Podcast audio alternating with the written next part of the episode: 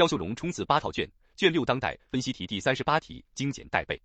问题一：如何理解全球文明倡议的四个共同倡导？一、提出，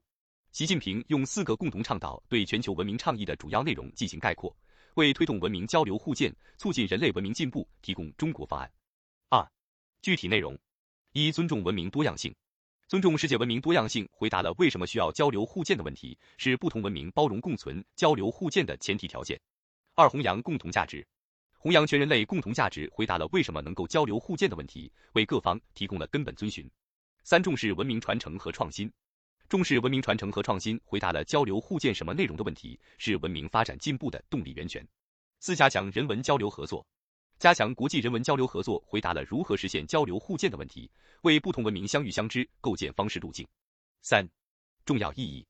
四个共同倡导为不同文明包容共存、交流互鉴和推动人类社会现代化进程、繁荣世界文明百花园注入信心和力量。问题二：如何理解三大全球倡议是推动构建人类命运共同体的重要依托？一、发展、安全、文明三者关系。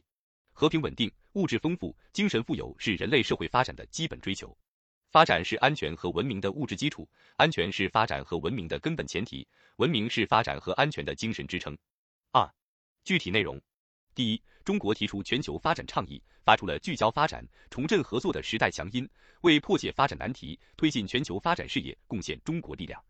全球发展倡议最根本的是加快落实联合国二零三零年可持续发展议程，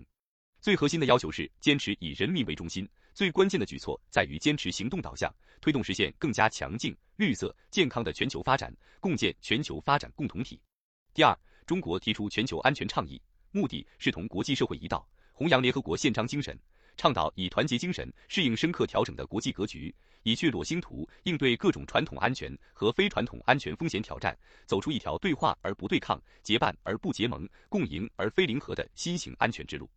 第三，中国提出全球文明倡议，向全世界发出增进文明交流对话，在包容互鉴中促进人类文明进步的真挚呼吁，为推动构建人类命运共同体注入了盘搜遗作。三，总结超题干，三大全球倡议从发展、安全、文明三个维度指明人类社会前进方路，彼此呼应，相得益彰，成为推动构建人类命运共同体的重要依托。